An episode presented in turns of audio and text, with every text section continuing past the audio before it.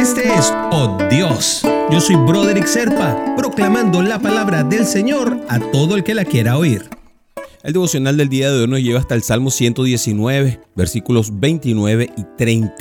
Aparta de mí el camino del engaño y enséñame tu ley. He escogido el camino de la verdad, he puesto tus juicios delante de mí.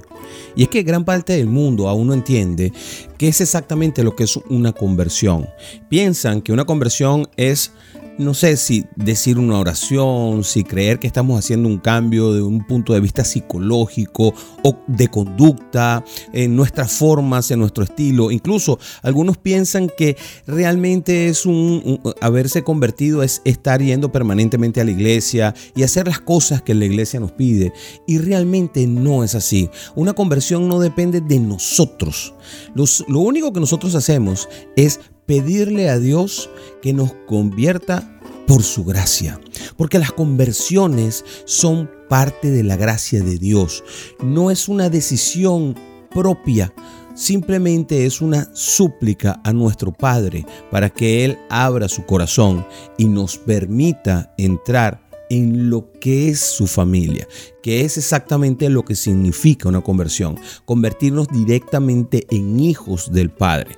Y eso tiene una cantidad de cosas evidentemente incluidas y eso también trae cumplimiento de ley, una serie de normas, un cambio de actitud, un cambio de posicionamiento, abrir el corazón a que el Espíritu Santo pueda entrar y obrar dentro de nosotros, pero no necesariamente como nosotros lo pensamos, es una decisión que nosotros tomamos pensada con el cerebro, sino que viene de nuestra alma.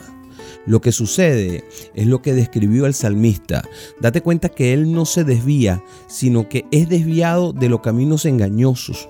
Él no se convierte, es guiado a convertirse. Lo que obra la conversión no es simplemente un mero reflejo o una decisión propia, sino la gracia del Señor.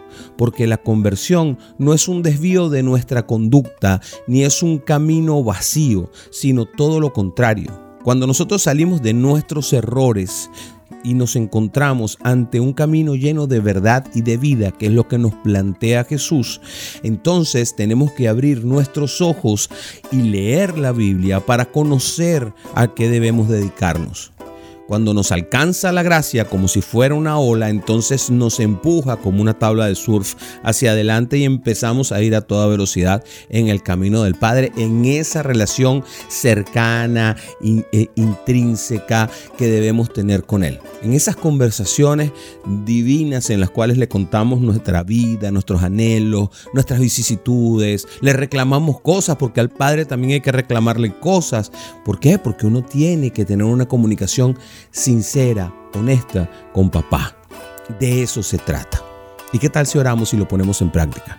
Padre, te pido que me ayudes a alcanzar la madurez dentro de mi alma, Señor. Te agradezco por alcanzarme y alejarme del camino de la perdición, Señor, del camino del engaño y ponerme en esa ancha avenida que se va haciendo cada vez más angosta que es tu verdad, Padre, donde mora tu santo Hijo Jesucristo y donde yo tengo que andar caminando permanentemente y lo sé a través del Espíritu Santo, Padre. Abre mis ojos, enséñame tu ley, enséñame a guardar mi corazón, protégeme, Padre, para poder cumplir con todas las cosas que tú soñaste y anhelas de mí, Señor. En el nombre de Jesús te oramos. Amén, amén y amén.